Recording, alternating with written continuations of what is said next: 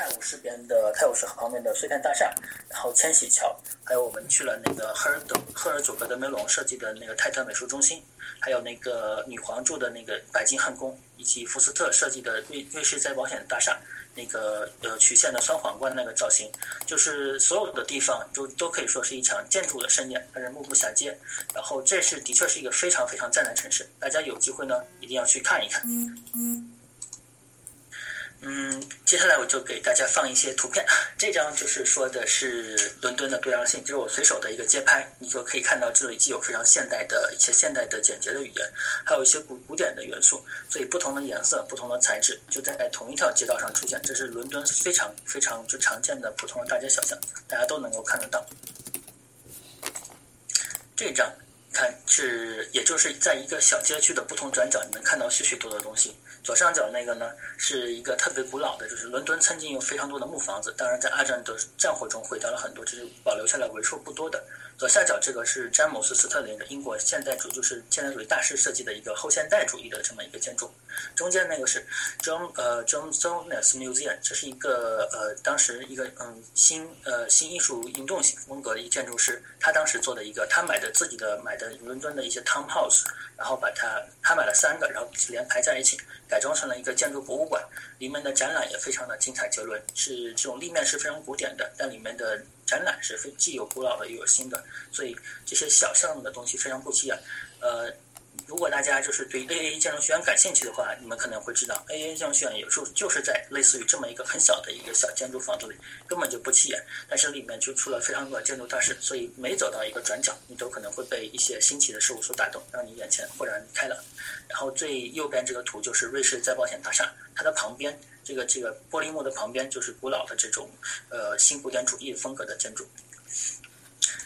下面这张图呢，给大家看的就是包括这三个建筑，一个是最右侧的是呃伦敦最高的建筑，八百多米的那个睡呃那个瑞穗片大厦，是泰晤士河边的这个顶顶级的地标建筑。你可以花三十磅，然后坐电梯到顶层，然后它有非常豪华的这个餐厅，然后可以俯瞰整个伦敦的前景，非常的全景非常棒。然后在左上角的这个是圣保罗大教堂，这是伦敦最大的教堂之一，很多的婚礼啊都在这举行，所以教堂前的大台阶经常是非常非常多的人，非常繁华，非常棒。然后下面呢这个是 Land House，这个是一个呃嗯高级派的办公楼，它用的是巨型的钢结构做的。然后是也是在那个瑞士再保险大厦旁边，所以大家可以看到，在伦敦的中心有非常多的高层，但是也同时有非常多的古老的建筑，它们非常融合的在一起，这是一个很奇妙的一个世界。一般在其他的欧洲城市，你很难见到有这么多的摩天楼，还有这么多的大教堂，还有这么多古老的哥哥特啊，然后是巴洛克甚至是洛可可时代的建筑，它们很好的融合在一起。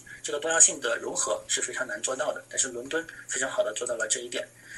嗯，下面这个是就是从呃我们去千禧桥的路上看到的，往回看往回看这个呃圣保罗大教堂，然后两边是玻璃盒子，然后这个也是相当于一个穿过泰晤士的中轴线，这边这头是这个圣保罗大教堂，另一头就正对是千禧呃那个千禧桥，千禧桥的正对面就是那个呃。赫尔佐格德梅隆设置的设设计的那个泰特美术中心，右边这个是苏格兰银行，是相当于伦敦的一个非常 center 的一个非常中心的这样一个金融中心。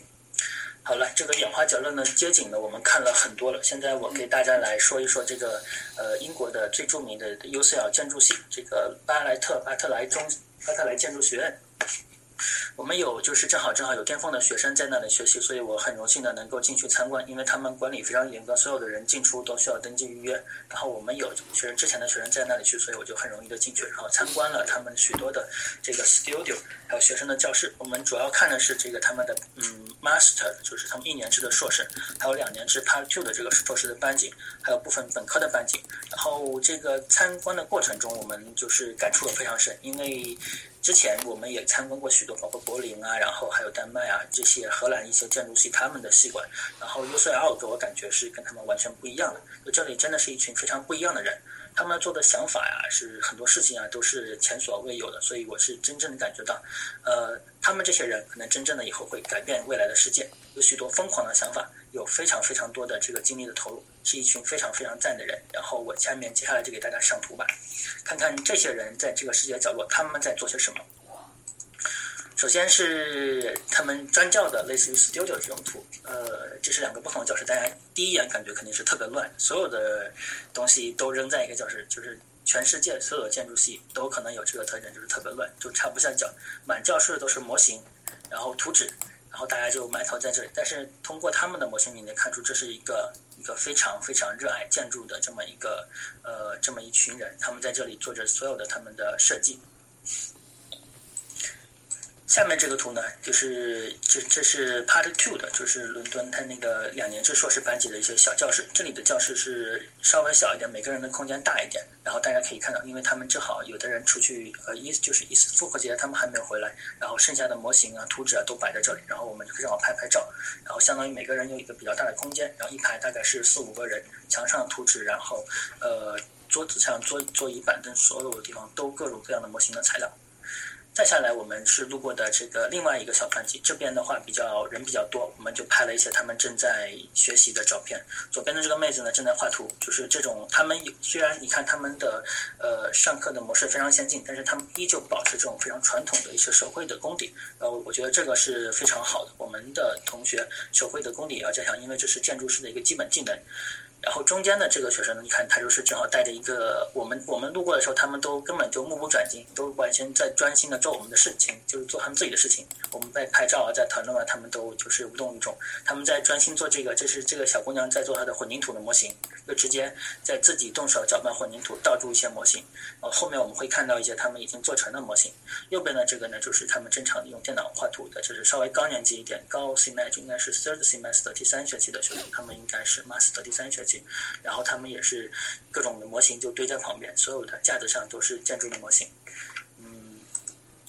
然后展示一下他们的作业的作品吧。这是一个小的小的构筑，其实我并没有就是具体去问他们每个建筑是什么，但是很有意思，我就把他们都拍下来，然后希望给大家分享一下。这可能我觉得有可能是一个小的临时构筑，或者是一个幼儿园的什么小建筑，也色彩也很鲜艳。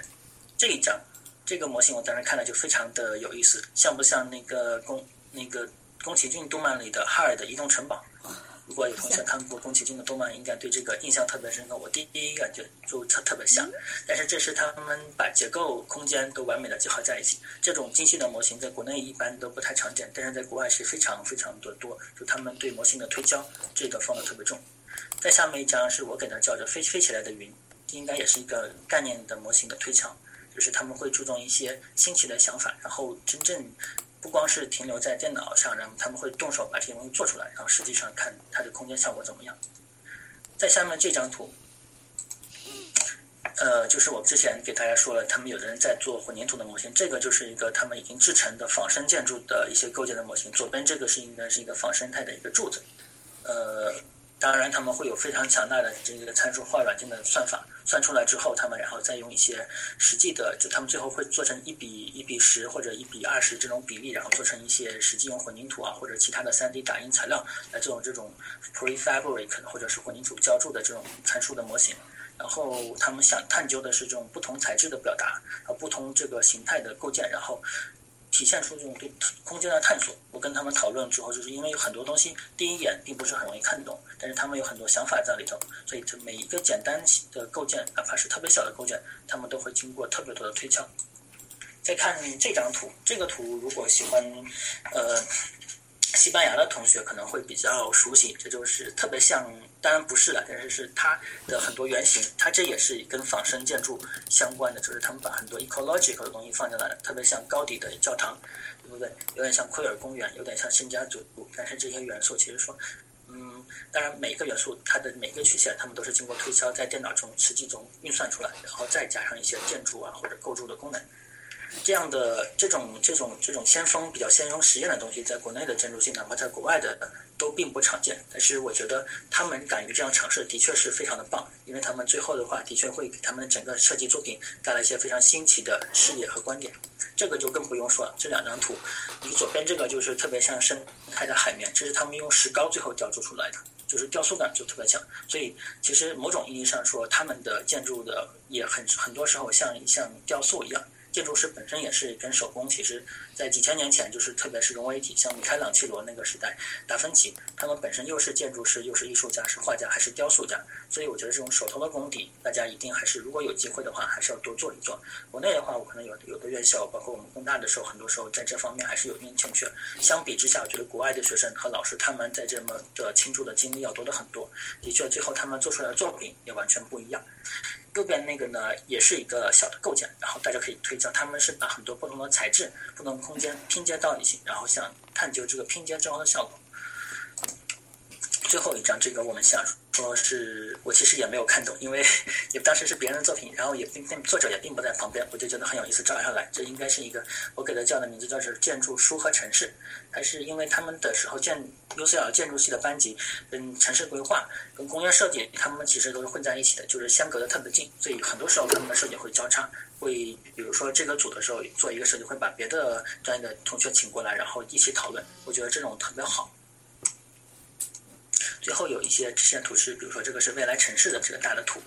嗯，这是他们我们在他建筑系参观的时候拍的一些他们只是呃教室里的模型的一些，还有一些作品的图。然后接下来我给大家看的是是 UCL 的图书馆，图书馆所有的图书馆呢都是学校的圣殿，然后 UCL 这个。这个百年学府，这个伦敦最好的大学，的确是名不虚传。进去之后就特别震撼。这是刚上二层，然后你就看到有一个二层有一个大巨大的天穹的穹顶，然后穹顶上面有一个雕塑，就是然后围绕着它展开着不同的阅览室。然后我们就进到其中的一些阅览室看一下。这是非常一个非常古，进去之后感觉非常的古老和神圣。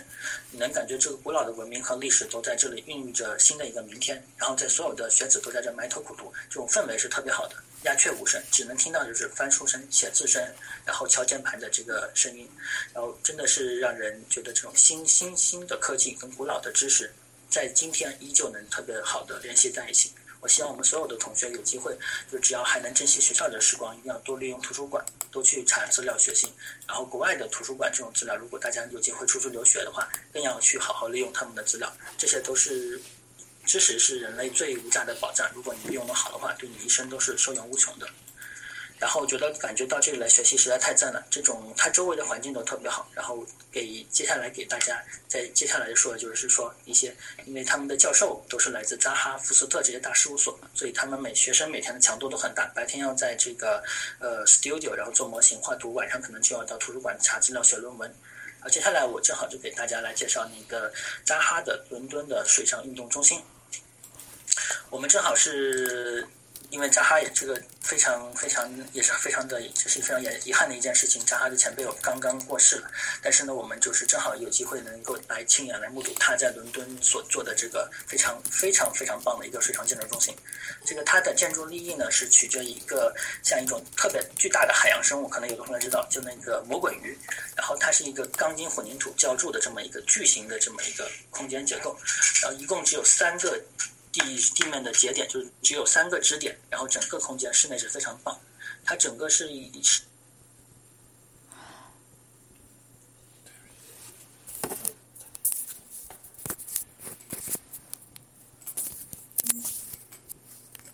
这个屋顶的设计，里面隐藏的各种结构和一些这种设备，然后是灯光，但是你看起来就像那个巨大魔鬼鱼的那个腹部。非常的流线型，然后下面是湛蓝的水面，特别棒。然后两侧是特别长的这种巨型的玻璃幕，然后所有的空间都是流线型的，它的包括的入口啊、看台这种东西做成浑然一体。一般的时候，呃，国内很多建筑的话，表皮做得好，然后室内的空间就就嗯不值得就是那么推敲了。而在扎哈毕竟是大师，他所有的细节都让人惊叹。我们进去转了很久，然后甚至我们有有一个助教还下水去游泳了一。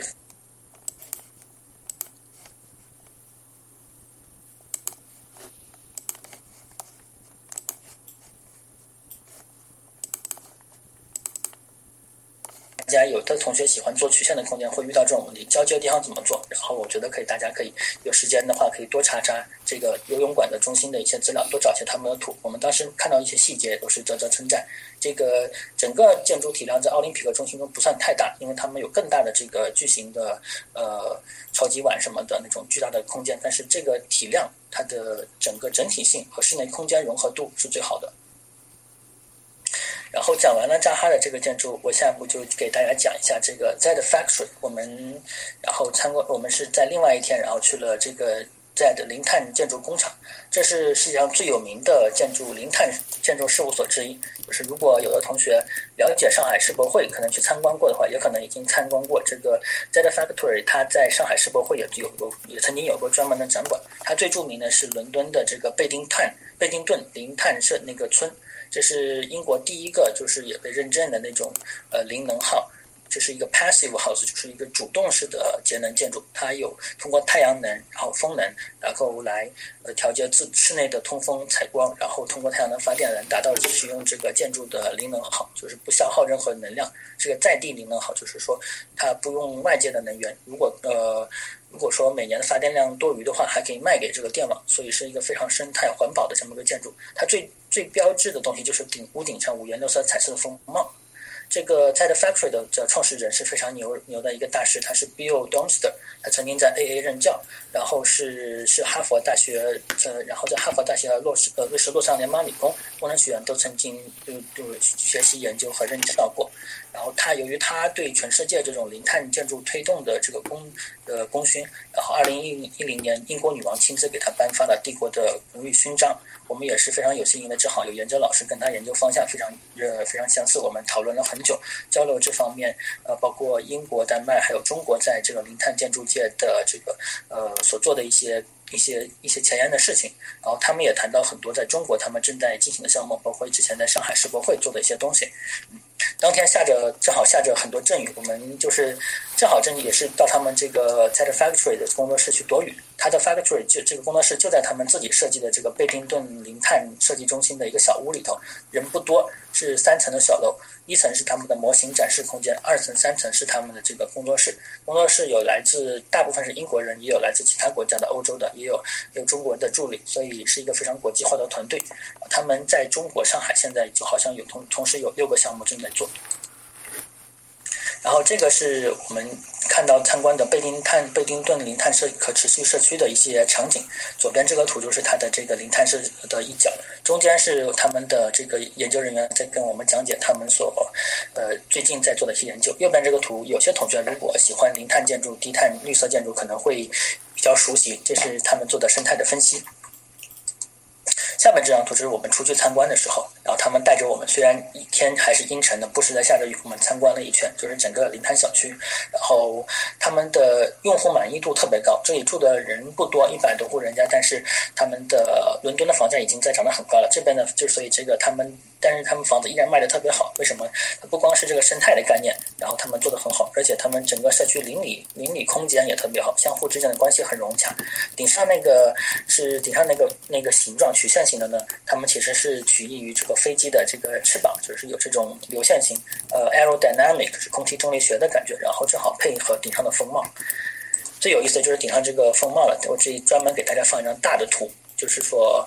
这是他们利用，就是通过不同的风向，风如果吹来的话，风向改变的话，这风帽会自动转动，然后转动之后调节到最佳的角度，然后通过这个自然风把室内的废气排出去，把新的空气引进去。然后屋顶是太阳能电池板。然后教授本人呢，我跟他聊天的时候，他就对中国的施工不太满意，因为他们有很多项目，包括在上海世博会的时候，就是说中国工人给他施工的时候呢，很多设计的话就不能按他的设计标准来，最后盖的东西都歪歪斜斜。就他希望我们。呃，中国的学生呢，然后以后能做出更多的贡献，让这个零碳事业呢发展的更好一些。这是我们看完的这个 Z Factory。接下来呢，我就给大家讲，我们呃第二天又去了这个诺曼福斯特事务所。这个是我们包括整个都我们带队的教授也是非常期待的一个一次旅行，因为福斯特的事务所是的确是不光是英国，是全世界最顶级的事务所之一，然后全世界最好的项目。都可以来到他们这里，就是主动会找上门来，就是从小到门把手，他们也会设计。然后大的火星考察站，他们正前一段时间刚给那个美国的 NASA 做了火星考察站的一个模型。然后再就是到各种建筑就不用说了，所有的建筑，我们包括我们在伦敦考察时候做的那个伦敦新型的红色的那个旅游观光巴士，也是他们设计的。所以他们只要是设计涉猎于这个设计领域的，他们都会参加参与进来。在这福斯特事务所呢，它是一个非常庞大事务所，进去你就知道了。我们这这个照片呢，右边呢是事务所旁边的一栋矩形的大楼，左边呢就是这个玻璃盒子，这个就是福斯特事务所。它在里面建筑是分成七等，就七个等级，每个每个等级的专业分工都非常的详细。福斯特是在整个金字塔的等级的顶端，然后他们有有非常多的分级，就是 senior partner partner，然后呃 architect senior architect，然后呃 assistant architect 等等，分成非常多的等。但是呢，只它虽虽然等级很多，但是你只要足够优秀，你展现出你足够的实力，你就可以跨越很多等级，拿到最好的项目。但是跟福斯的会面，我们就很遗憾没有见到他本人，因为他实在特别忙。当天的时候，他正好是已经去了俄罗斯谈一个机场的项目，所以我们就由他的高级合伙人呢，然后我们接待了参观了他们的部分的 studio，主要是看到他方案的 studio，就方案 studio three。呃，这张图就是福斯特进门的他们的这个呃大门，他们是非常低调，就是虽然是这么一个顶级事务所的门脸，也就是仅仅在这个玻璃的幕墙上印上了 Foster 加上 Partner 这么一个字样。然后进去的时候，最吸引人的就是他们放在展示大厅里的这个模型。这个模型可能有的同学已经知道吧，这是 Apple 苹果的新的总部中心，这是他们设计的一个非常巨大的模型，大概有三米多长吧。这个整个模型有三米多长，对，三到四米长。中间那个圆形就要一米多长，就是这是它一个非常现代的。所以福斯特所有的设计都其实非常有现代感，还有未来时空感。这是他们空间的一些其他的模型，包括一些。巨型的海上风车，一些生态的小住宅，还有这个巨型的体育馆。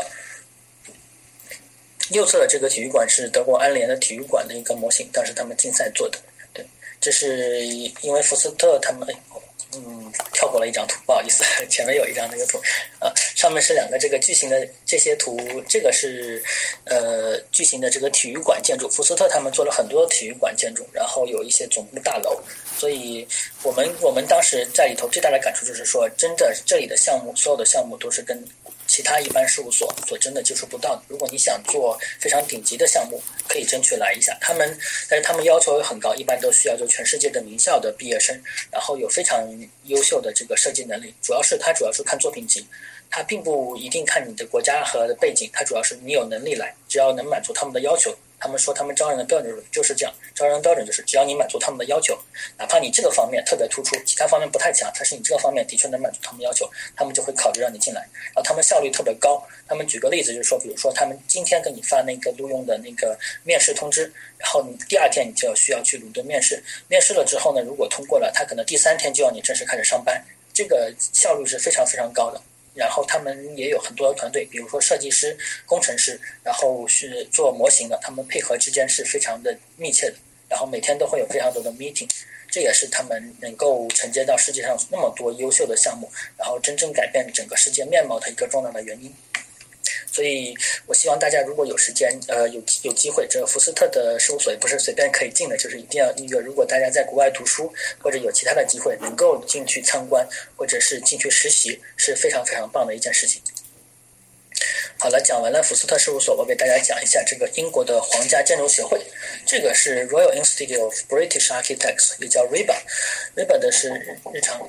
日常工作是是开场的学术讨论，要提高这个建筑设计水平，保障建筑师职业的标准。这里是英国最权威的这个建筑机构，有管理着三万多名的英国建筑师的注册的会员。这个整个大楼的风格是新艺术运动的风格，呃，从这个建筑的立面就能看出是一个非常娟秀又不失大气、非常精美的这么一个建筑。嗯，大家稍等一下，我我稍等一分钟啊，我有一点事情。OK，好啊。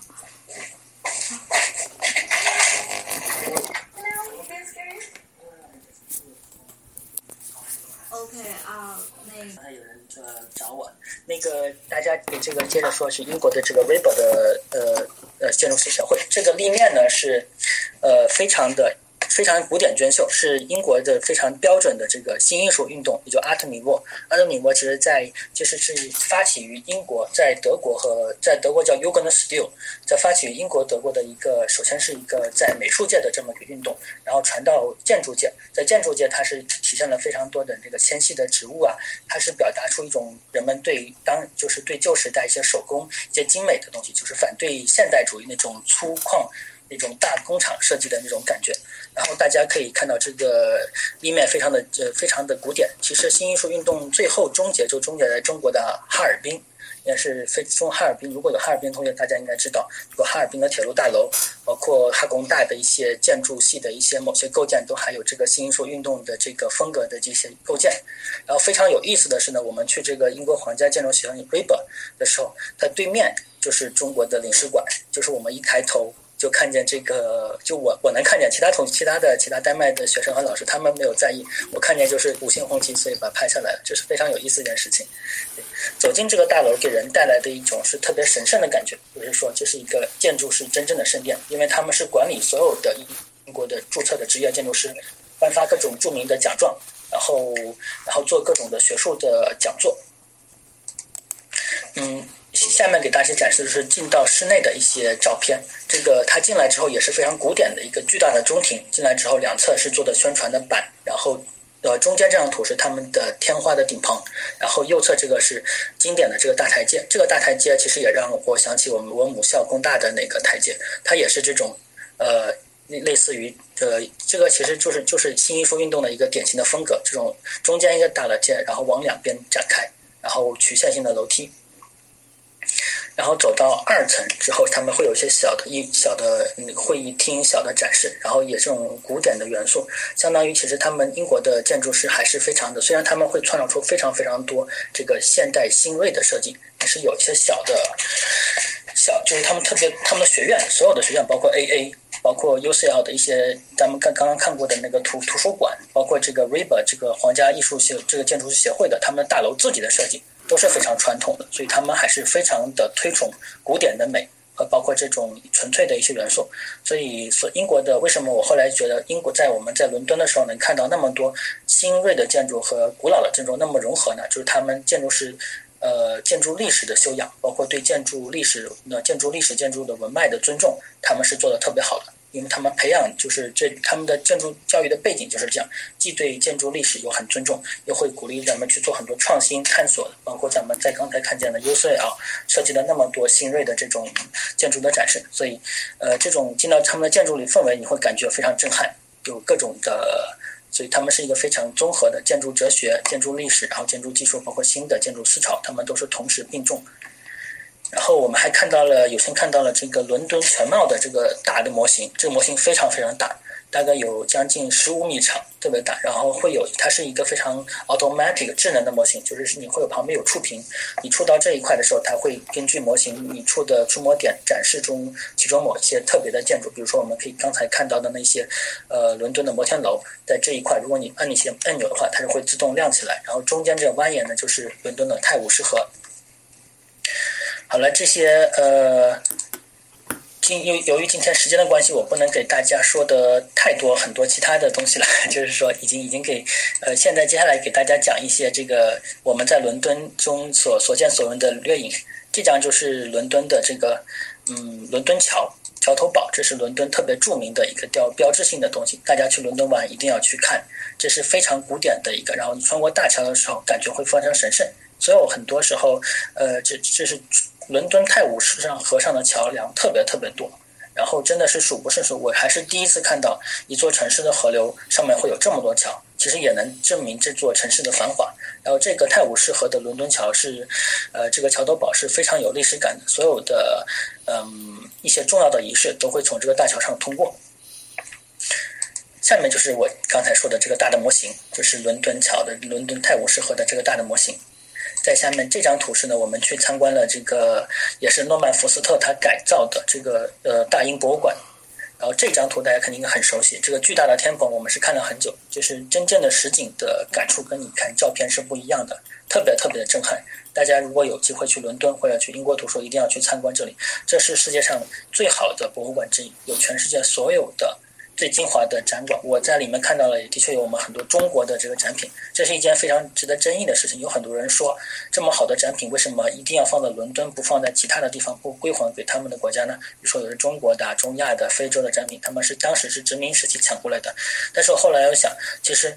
我们真的有这么强的实力把这个保管好吗？如果真的能保管好，我们要回来当然是可以。就是放在他的大英帝国博物馆。展览是一件遗憾的事情，但是它的确能保管的特别好。他们所有的最都用非常高科技的手段把所有这些文物保护的特别好。这个我们看到了当时埃及的一些法老头像，包括木乃伊，还有狮身人面像的一些呃构构件，还有中国的各种青铜器，包括还看到了吴道子的画，这些都是我们当时非常震撼的。这个大的中庭就是当时其实真的很震撼，这种这种巨型的空间结构、网架结构，宫廷天空采天光采光特别好。嗯，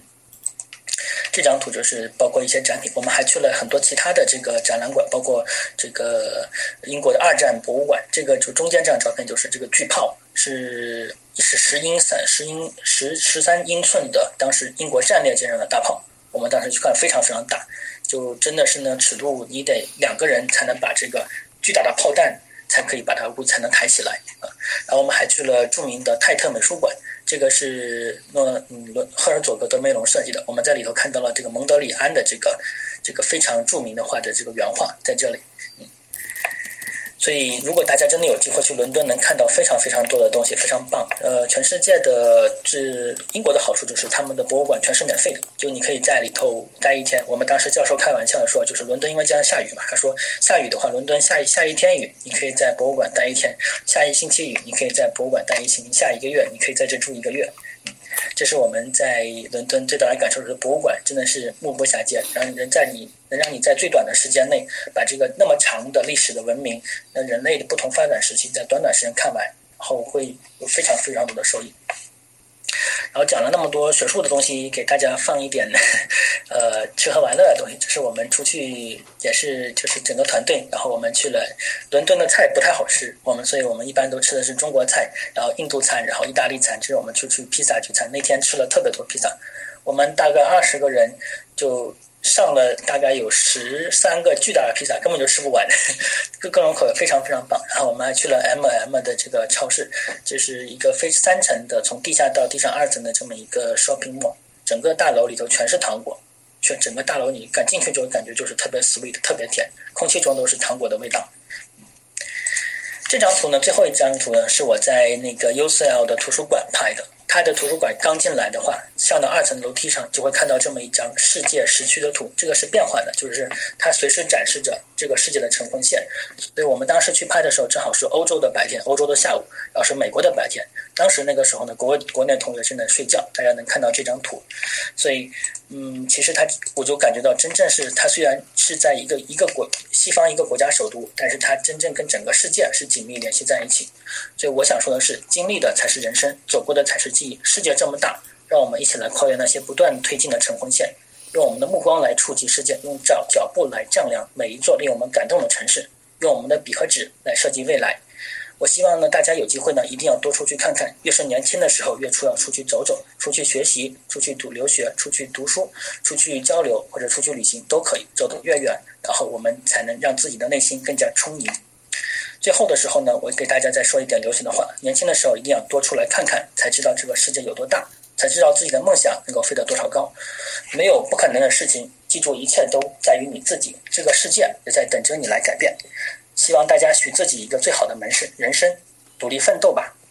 今天的讲座呢，就先到这里了。希望因为时间也关系，我们讲的时间不是很长，但是伦敦之行的确不是一周一天就能讲完的。然后我们会在后续的讲座中。跟大家来接着介绍，